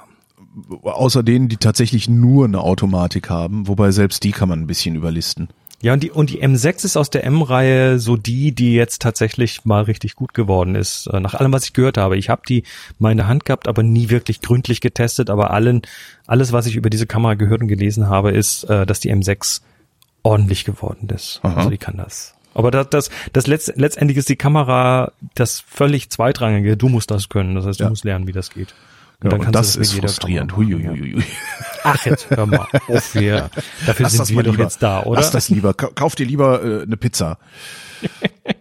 Daniel schreibt, äh, hallo ihr zwei, vielen Dank für die tollen Tipps und Erfahrungen, die mir sehr geholfen. Ich fotografiere immer mehr mit meinem Handy im HDR-Modus, da es mich nervt, stundenlang Bilder meiner DSLR nachzubearbeiten. Am liebsten würde ich die Bilder direkt in der Kamera komponieren und außer ein wenig an Sättigung und Kontrast nichts mehr drehen. Natürlich können Handybilder qualitätsmäßig noch nicht mit einer Spiegelreflex mithalten, doch ich finde die Handy-HDR-Bilder weitaus schöner. Auch Einstellungen wie Picture Settings, Sättigungs- und Farbeinstellungen helfen hier nicht, sondern nur die Nachbearbeitung in Lightroom. Kennt ihr Kameras, die solche HDR-Modi integriert haben, beziehungsweise habt ihr allgemeine Tipps, wie ich solche Bilder quasi fertig mit der Spiegelreflex produzieren kann? Das ist HDR und Chris Marquardt. Nö, habe ich keinen Stress mit. Nicht? Aber HDR ist super. HDR finde ich klasse. ähm, ja gut, was, was macht HDR? HDR macht... Äh, Clownkotze, ja. Ne, nein, nein, nein, nein, nein. HDR macht erstmal eine Vergrößerung des Dynamikumfangs. Das heißt, dein Himmel ist nicht ausgefressen und der Vordergrund ist gleichzeitig noch ordentlich belichtet und ähm, also HDR wird allerdings jetzt mittlerweile synonym natürlich genannt für knackigere Farben und komische Kontraste und so weiter. Ähm, also Clownkotze passt da mit rein, aber darum geht's glaube ich nicht, sondern äh, die Kameras, speziell die Smartphones, machen da heute enorm viel. Also die machen eben mehrere Bilder gleichzeitig, während du auf den Auslöser drückst. Die meisten, also die iPhones machen das automatisch mittlerweile, brauchst nichts mehr anschalten. Äh, dann werden da an den Farben gedreht und die, der Himmel wird hübsch gemacht und der Vordergrund passt und äh, wenn du dir das aktuelle Pixel von, von Google anschaust, das hat ja noch diesen, diesen Lichtmodus da, wo du auch tatsächlich in extremen Lichtsituationen noch interessantes Zeug rausbekommst. Ähm, die sind tatsächlich ganz cool. Also ich habe einige Bilder so mit dem Smartphone gemacht, die ich mit der Spiegelreflex so auf Anhieb nicht hinbekommen Ja, hätte. Da ja. hätte ich wesentlich mehr Aufwand treiben müssen. Das ist schon ich den. Effekt, ja. Nur hast du halt dann halt blo blo bloß diese blöden 12 Megapixel und äh, willst dann halt, wenn du es mal größer rauslassen willst, wird's halt auch schwierig. Ähm, also es ist so, dass die Smartphones das besser können. Ja, deshalb nehmen die ja auch den Großen das, das, das Brot vom Teller, Ja. weil sie halt das einfacher machen für den Durchschnittsmenschen, der eben nicht irgendwie fünf Jahre lernen möchte, wie das geht, äh, es trotzdem in die Richtung hinzubekommen. Natürlich hast du jetzt äh, im hast du dadurch natürlich auch den Nachteil, dass die Kamera sehr viel für dich entscheidet. Das heißt, du hast an vielen Ecken gar nicht mehr die Möglichkeit selber zu entscheiden, sondern du musst halt die Kamera machen lassen und hoffen, dass es gut rauskommt. Mhm. Nur sind die halt mittlerweile so weit, also die Kamera kann nicht deine Intention sehen, auch das Smartphone kann nicht deine Intention wissen, aber ähm, ich sag mal, in 90 Prozent der Fälle passt Weiß das, das schon, halt was doch. da rauskommt. naja, oder geht's, geht davon aus, Ja. dass du das so und so haben willst. Und vielleicht Ähm, hast du es anders gemeint, aber es sieht dann trotzdem so gut aus, dass du denkst, ach, doch, auch schön. Ja. Es gibt äh, HDR-Modi in Spiegelreflexkameras oder auch in spiegellosen Kameras, gibt es durchaus. Ähm, da werden dann halt auch mehrere Bilder gemacht, die werden miteinander verrechnet, aber da ist nicht so viel Intelligenz drin wie bei den Smartphones heutzutage. Und ich glaube, das wird auch auf lange Sicht äh, werden genau solche Sachen, die die Kamerahersteller noch mehr in Bedrängnis bringen, also die großen Kamerahersteller, weil Apfel und Co. halt ja das, Ja. das Ergebnis dann doch ein bisschen runder rausbringen oft. Frage von David. Ähm, habt ihr einen Tipp, um zerschnittene Filmnegative durch das Labor zu verhindern? Wir ärgern uns gerade, da wir mit unseren Analogen vor zwei Wochen in Venedig auf Tour waren und den Großteil der Negative durch falsche Zerschneidung teilweise mitten durch das Negativ verloren haben. Das habe Das ist ein scheiß erlebt. Labor. Wo habt ihr das hingeschickt? Das wüsste Also, ich jetzt aber auch mal gerne. Also das ist ja, ich habe bisher immer alles hier bei ne, DM abgeworfen. Das ist dann, was ist das? Cewe, glaube Das ich. geht wahrscheinlich zu Cewe oder so. äh, und keine Probleme gehabt.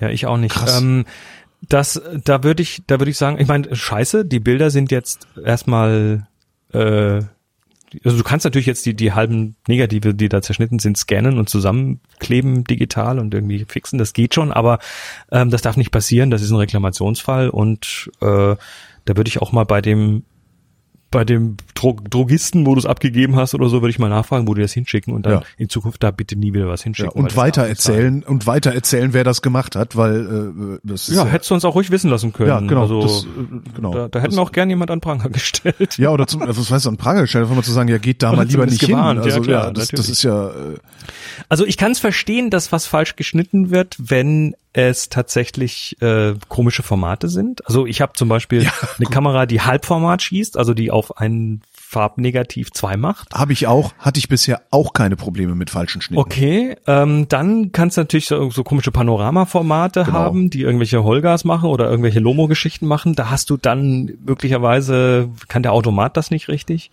oder ziemlich sicher nicht. Ich glaube, ich hatte die Probleme mal bei äh, quadratischen äh, mit der Diana Mini.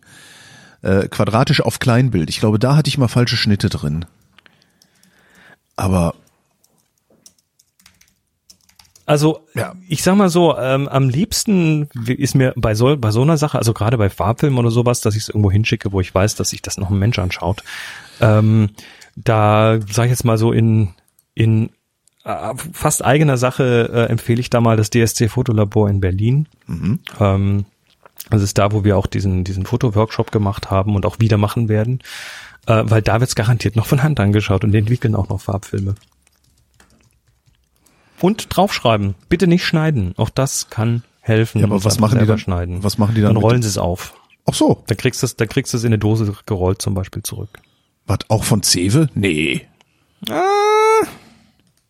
Kann schon sein. Also ich, äh, ich meine, diese, diese Fototaschen, die da ankommen, die werden ja immer noch irgendwie von einem Menschen in die Hand genommen und, und aufgemacht und wenn man da groß in dickem Stift draufschreibt, bitte nicht schneiden, äh, dann kommt das in eine separate Queue und dann wird das auch anders gehandhabt.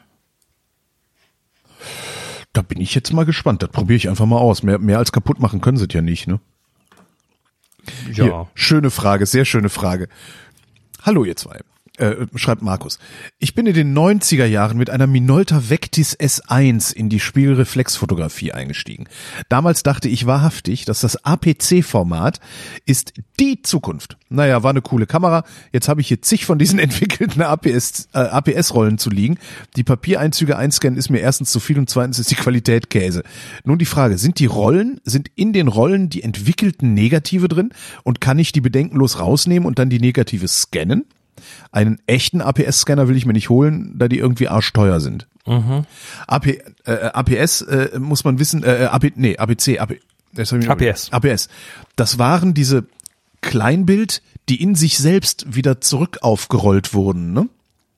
Ähm, Oder? Boah, nee, die wurden in die Kamera gerollt und dann wieder zurück in diese in diese Spule. Aber Okay. d- das, ich glaube, der Vorteil war, dass oder der vermeintliche Vorteil war, dass das alles automatisierbarer war, dass du nicht mehr mit so einem Filmschnibbel rum äh, hantieren musst, sondern du steckst einfach die Patrone Genau, hast es rein, oben reingeworfen und die hat und genau. Ja, die Kamera ent, ent, entwirrt das und spult das auf und wieder zurück und so weiter. Und äh, dann, ja, also, also es ist eigentlich ein Kleinbildfilm und äh, wenn das entwickelt ist, dann ist in dieser Plastikkapsel auch der Kleinbildfilm drin. Und ja, du kannst die knacken, kannst den rausholen und kannst die ganz normal handhaben. Okay. Eine Frage zu Flickr von Andreas. Flickr schränkt ab Januar 2019 den Free-Account auf 1000 Bilder ein. Vorher war es ein Terabyte. Welche Bilder-Hosting-Plattform zum Präsentieren der Fotos sollte man nun nehmen? 500px? Äh, Nee, Tumblr? 500px nicht. die, sind, die sind gehackt, Finger weg.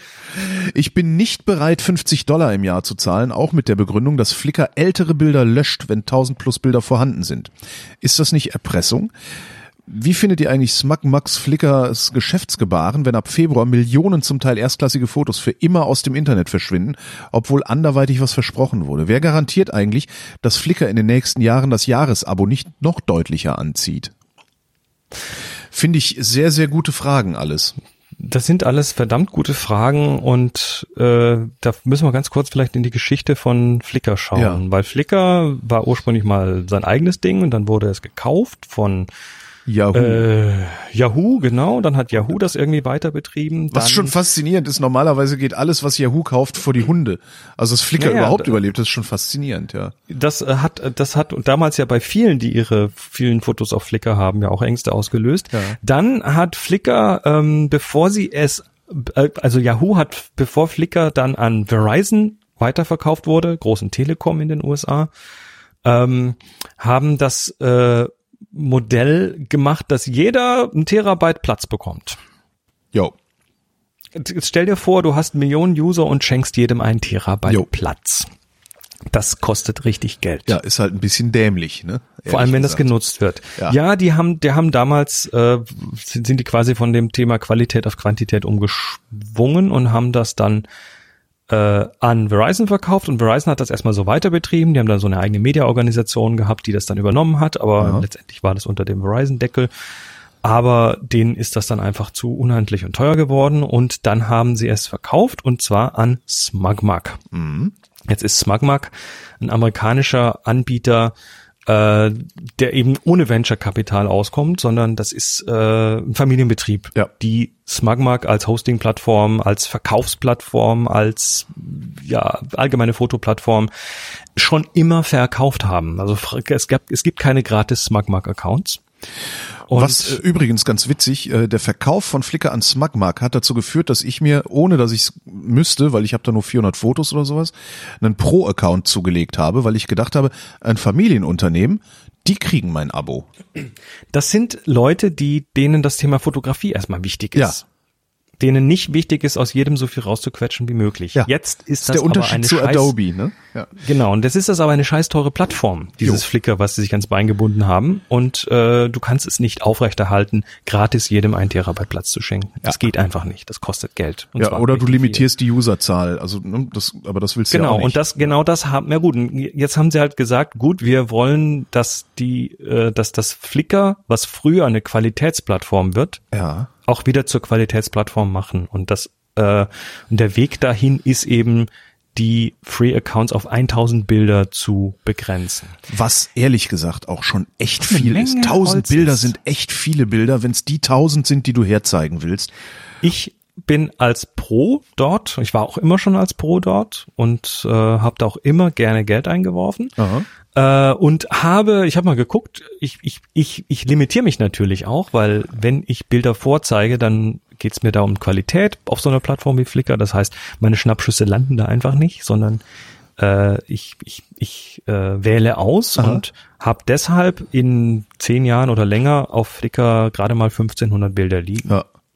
Ich habe mir tatsächlich überlegt, weil mir Instagram so tierisch auf den Keks geht mit seinen blöden äh, äh, Empfehlungsalgorithmen. Also ich Ist möchte halt das. Zuckerberg, ne? Ja, ist halt Zuckerberg, genau.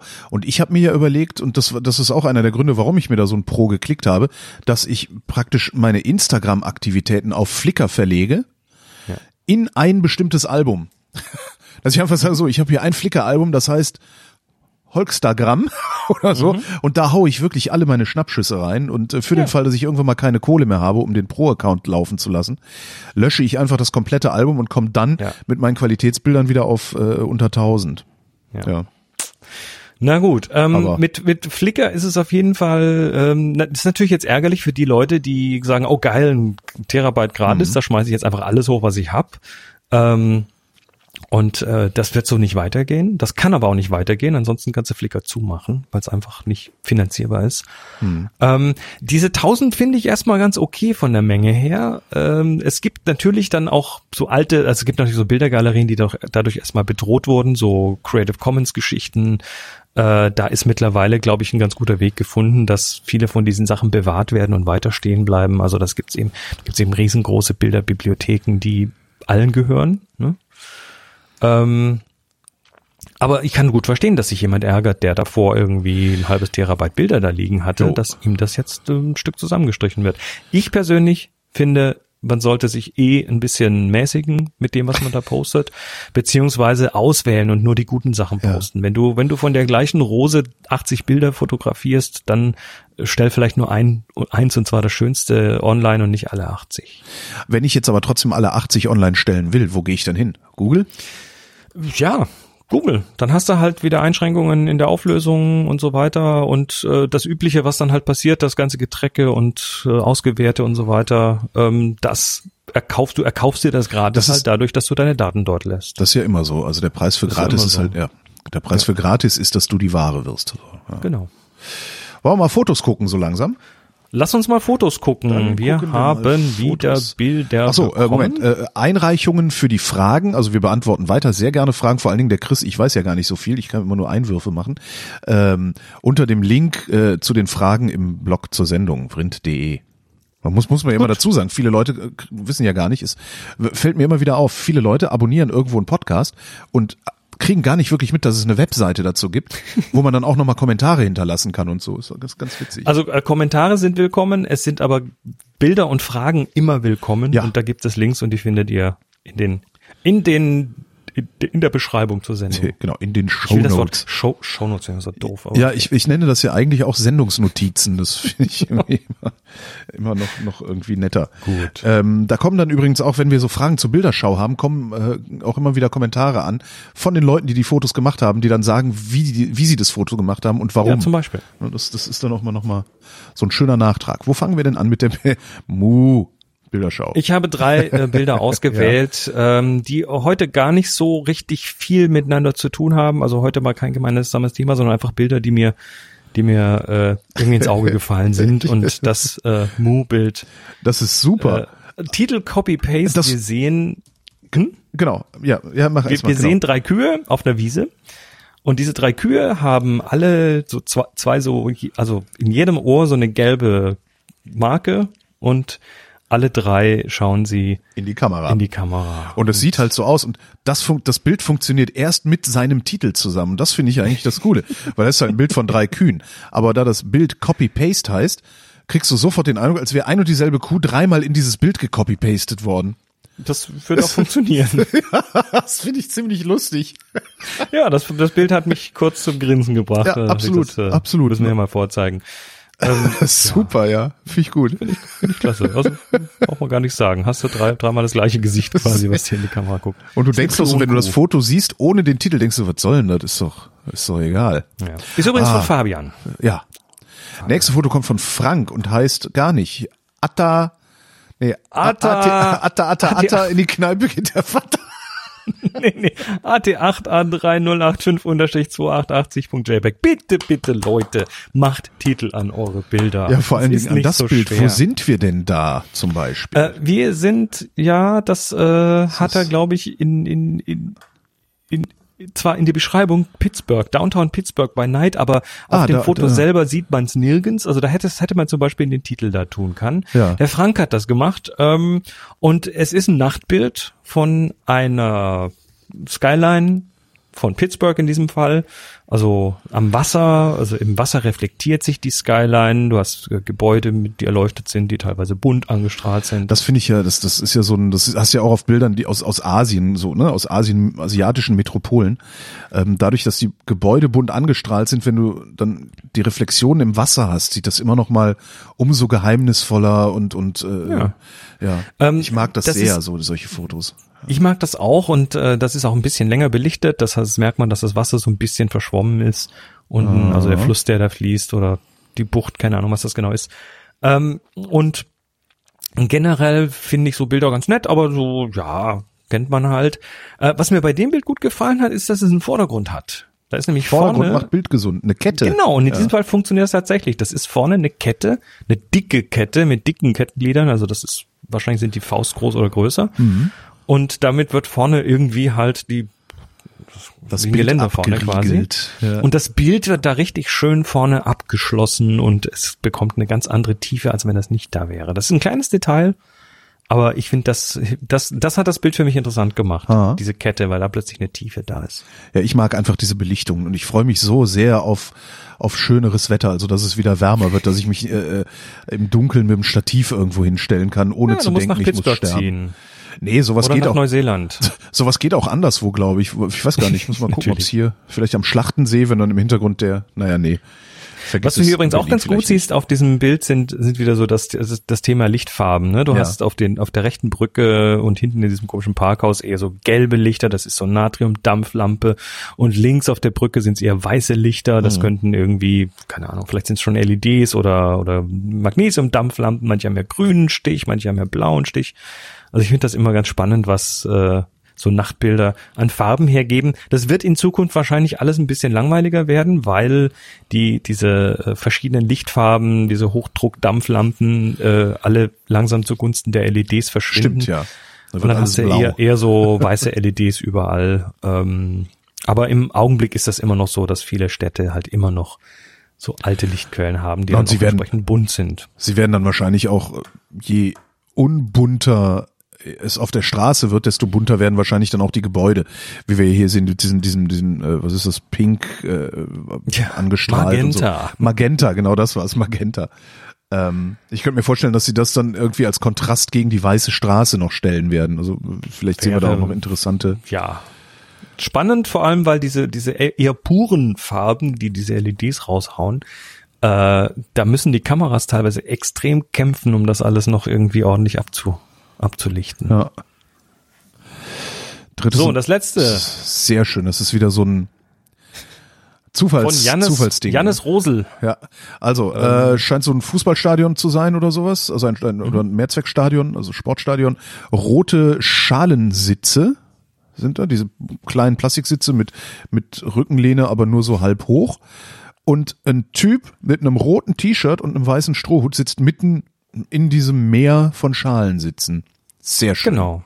Also das ist so ein, das ist so ein, ja, da ist irgendwie ganz klar, worum es geht. Du hast äh, so ganz viel Wiederholung in dem Bild. Ja. Ähm, diese Sitze, alle gleich. Dann hast du ihn sitzen, der auch die gleiche Farbe hat, zumindest das T-Shirt wie die Sitze. Aber natürlich, du siehst, der sitzt da, hat Arme, er hat ein Buch in der Hand, er hat einen Hut auf, einen Strohhut auf. Das heißt, er, er, er knallt so ganz klar als das wichtige Teil, der wichtige Teil des Bildes raus. Was ich auch ganz gut finde, ist, dass äh, die Sitzreihen nirgendwo aufhören Ja, dass die immer Stimmt. angeschnitten sind. Das Ja. heißt, äh, egal ob das jetzt hinten nicht mehr weitergeht oder vorne oder rechts oder links, ähm, Es sieht endlos es fühlt aus, sich so ja. an wie endlos. Es macht das einfach größer im, im in der Betrachtung, in der Wahrnehmung des, des Betrachters macht es das einfach größer, als es wahrscheinlich ist. da wüsste ich jetzt allerdings dann auch wieder gerne, ist er da langgelaufen, hat den Typen da sitzen sehen oder ist Oder das hat er den hingesetzt? ist das Herr Schneidereit und er hör mal, setz dich mal da hin und lies mal hier in dem Buch. Macht das einen echten Unterschied? Am Bild nicht, für mich selbst ja, weil ich bin ich bin sehr neidisch auf solche Fotos, nicht im missgünstigen Sinne, sondern ich denke so, ah, geiles Bild. Wie macht man das, dass man das sieht? Ja? Also ich würde gerne einen dauerhaften Zustand erreichen, in dem mein Auge die Umgebung schon automatisch nach entweder diesen Bildern absucht oder nach Gelegenheiten, solche Bilder zu erzeugen. das habe ich auch total oft bei, bei, ähm, es gibt so einen auf Flickr folge ich dem Gatto Gatto Gatto heißt der, Tobi Gaulke. Der macht Mhm. extrem viel mit Licht und Schatten. So, und jedes Mal, wenn ich von dem Bild sehe, denke ich, wow, ich würde gerne durch die Welt laufen können und anhand von Gebäudestrukturen, selbst wenn die Sonne gerade nicht scheint, sehen können, wo ein gutes Licht-Schattenspiel passiert und so. Insofern macht das, das Wissen um das, um die Entstehung eines solchen Bildes einen Unterschied für mich. Die Wirkung des Bildes bleibt gleich. Ja, also Da- da für mich ist es aber ist es natürlich genauso. Also ich äh, ich freue mich auch immer, wenn wenn jemand äh, also es zeigt ja an, dass es zeigt ja Skill an. Ja, genau. Und den man- Skill hätte ich gerne. Da denke ich mir, ah, vielleicht, wie kann man sich in die Lage versetzen? Und darum frage ich dann immer so gerne, hast du diesen Skill? Kann man den vielleicht ausbeuten? Kann man dein Wissen ausbeuten? Oder äh, ja. Also ich habe ich hab hier noch ein Beispiel. Also erstmal danke alle, die mitgemacht Ja, haben. danke, ja. Äh, super klasse. Werft uns neue Bilder rein und wir picken dann wieder drei Stück für die nächste Sendung. Der Link in den wie nennst du Sendungsnotizen? In den Notizen zur Sendung, genau. genau. Ich äh, ich habe noch ein kleines Ding zum Abschluss. Oh, ah. äh, werft ihr gerade mal einen Link rein äh, zum Thema äh, Straßenfotografie und äh, interessante Fotografie. Es geht um Alan Burles. Das ist ein ja ein äh, Fotograf, ich glaube in London, der oder weiß jetzt gar nicht, wo der unterwegs ist, ähm, der ja so Sachen in Verhältnis setzt in Bildern, wo man, wo ich immer wieder laut lachen muss. Oder Okay. wo ich staune, wie er das äh, hinbekommt. Also wenn du dir das mal anschaust und mal durch die Bilder durchscrollst, da sind einfach ein paar Alan sagenhafte Burrows. Sachen drin. Allein schon das Ah! Titelbild. ne? Sehr gut. Man kann es ja kaum beschreiben. Also es ist eine Dönerbude. Hinter der Theke stehen zwei Dönermänner. Vor der Theke stehen zwei Frauen. Die Theke selber ist aus einem aus, ist eine Spiegelfläche und die stehen sich genau so gegenüber, dass die Oberkörper der Dönermänner zu den Unterkörpern der Frauen passen. Im Den Spiegel. Berockten Unterkörper der Frauen. aus. Das sieht- sieht, ne, sowas. Ob das Sehr jetzt schön. gestellt ist oder nicht, ist mir in dem Moment, glaube ich, egal, weil es einfach sagenhaft ist. Wenn du mal ein bisschen runterscrollst, Ja. äh, weiß nicht, die Superman-Figur im Schaufenster, die Der- da der Typ. niederschaut auf den kauenden Menschen oder ein bisschen weiter unten der Typ, der um die Kurve geht und diese zwei Linien, die da auf der Straße gemalt sind, genau aus seinem Fuß rauskommen. Das hat so ein bisschen Comic, was Comicartiges. Ja. Äh, ähm, oder der, der Typ, der auf der Leiter steht, auf der weißen Leiter vor der weißen Wand steht und das ist so überbelichtet an einer Stelle, dass du die Leiter nicht mehr wahrnimmst und dann steht der quasi in der Luft. Also das sind so ein paar Sachen, wo ich echt nicht weiß, sind die jetzt gestellt oder nicht, aber wo es mir auch relativ wurscht ist. ja, stimmt. Weil die einfach irgendwie, die, die knacken die Bilder, finde ich. Super. Ja, sehr, Super. sehr, sehr schöne schöne Bilder. Dabei. Ja, ja, ja. Also den, den Link darfst du auch noch in die Notizen zur Sendung tun. Dann Sendebegleitnotizen. Sendebegleitung. Wir sollten da einen Begriff, einen Begriff coinen. Genau, äh, wir machen einfach einen Wettbewerb. Es gibt auch nichts zu gewinnen. Macht mal, schreibt's in die Genau, Kommentare. macht mal, schreibt's in die Kommentare. Ähm, Chris Marquardt, vielen war's. Dank und äh, bis zum nächsten Mal. Bis dann, mach's gut. Und euch danken wir für die Aufmerksamkeit.